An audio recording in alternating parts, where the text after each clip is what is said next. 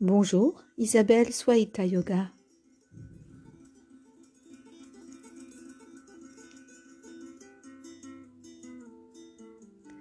Bienvenue dans votre nouvel épisode dédié aujourd'hui à l'accompagnement dans le changement. Dans un précédent épisode,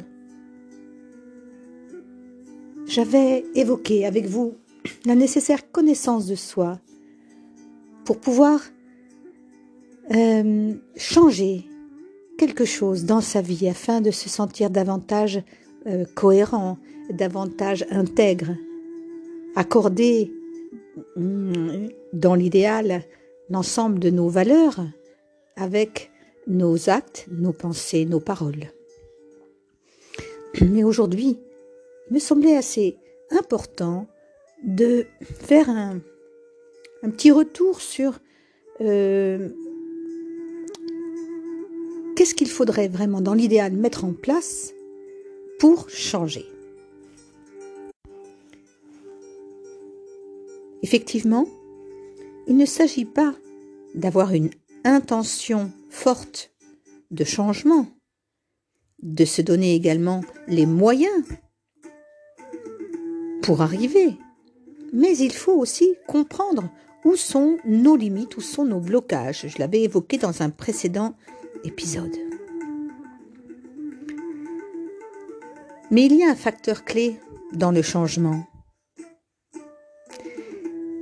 Et c'est le facteur de la relation à notre douleur et à notre plaisir. C'est le thème d'aujourd'hui.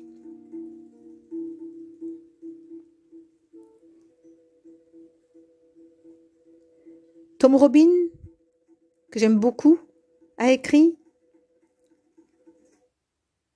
Ce à quoi vous associez la douleur et ce à quoi vous associez le plaisir façonne votre destin. Je n'ai pas, comme Tom Robbins, euh, une grande foi dans le destin, ce n'est pas ma culture, mais néanmoins, je trouve intéressant de me rapprocher de lui dans la manière dont il associe douleur et plaisir, notamment face à une nécessité de changement. Je pense que pour qu'un changement soit durable, on doit le relier à la douleur de notre ancien comportement et au plaisir du nouveau comportement qu'on veut mettre en place. Je ne sais pas si je suis assez claire, mais N'oubliez pas que nous ferons tous toujours plus pour éviter la douleur que pour gagner du plaisir. C'est l'humain qui veut ça. Ce n'est ni vous, ni moi, ni quelqu'un d'autre en particulier, c'est la propre nature humaine.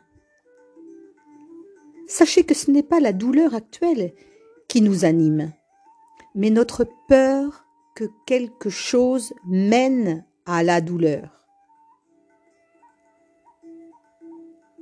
Et ce n'est pas le plaisir actuel qui nous anime, mais nos croyances, notre fameux sentiment de certitude que, d'une manière ou d'une autre, entreprendre une certaine action conduira au plaisir.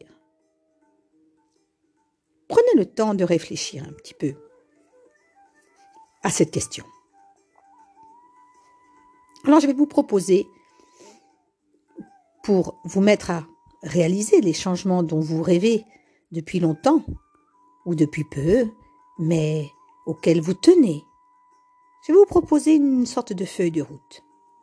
Mais on commence dès maintenant. Pas demain, pas à la fin du printemps, ni à la fin de l'été, ni l'année prochaine, maintenant. D'accord?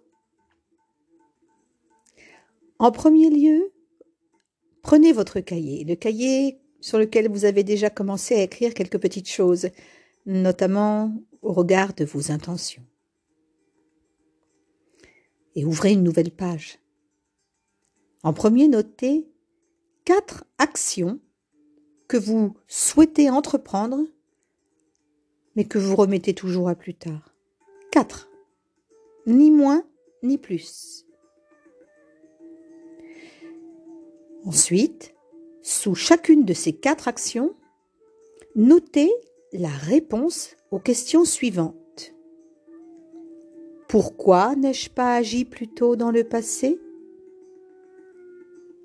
Quelle douleur ai-je reliée à cette action? Soyez le plus honnête possible car je ne vais pas vous demander de m'envoyer une copie, je ne vais pas vous noter et vous n'avez à le montrer à personne. C'est entre vous et vous-même.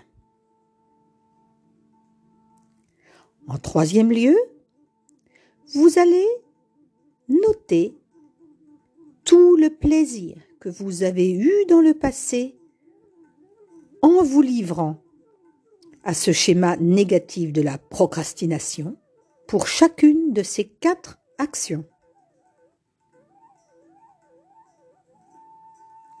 Et enfin, en quatrième lieu, écrivez ce que cela vous coûtera si vous ne changez pas maintenant. Combien ça va vous coûter pour les prochaines semaines, les prochains mois, les années à venir? Sur le plan énergétique, financier, physique, mental.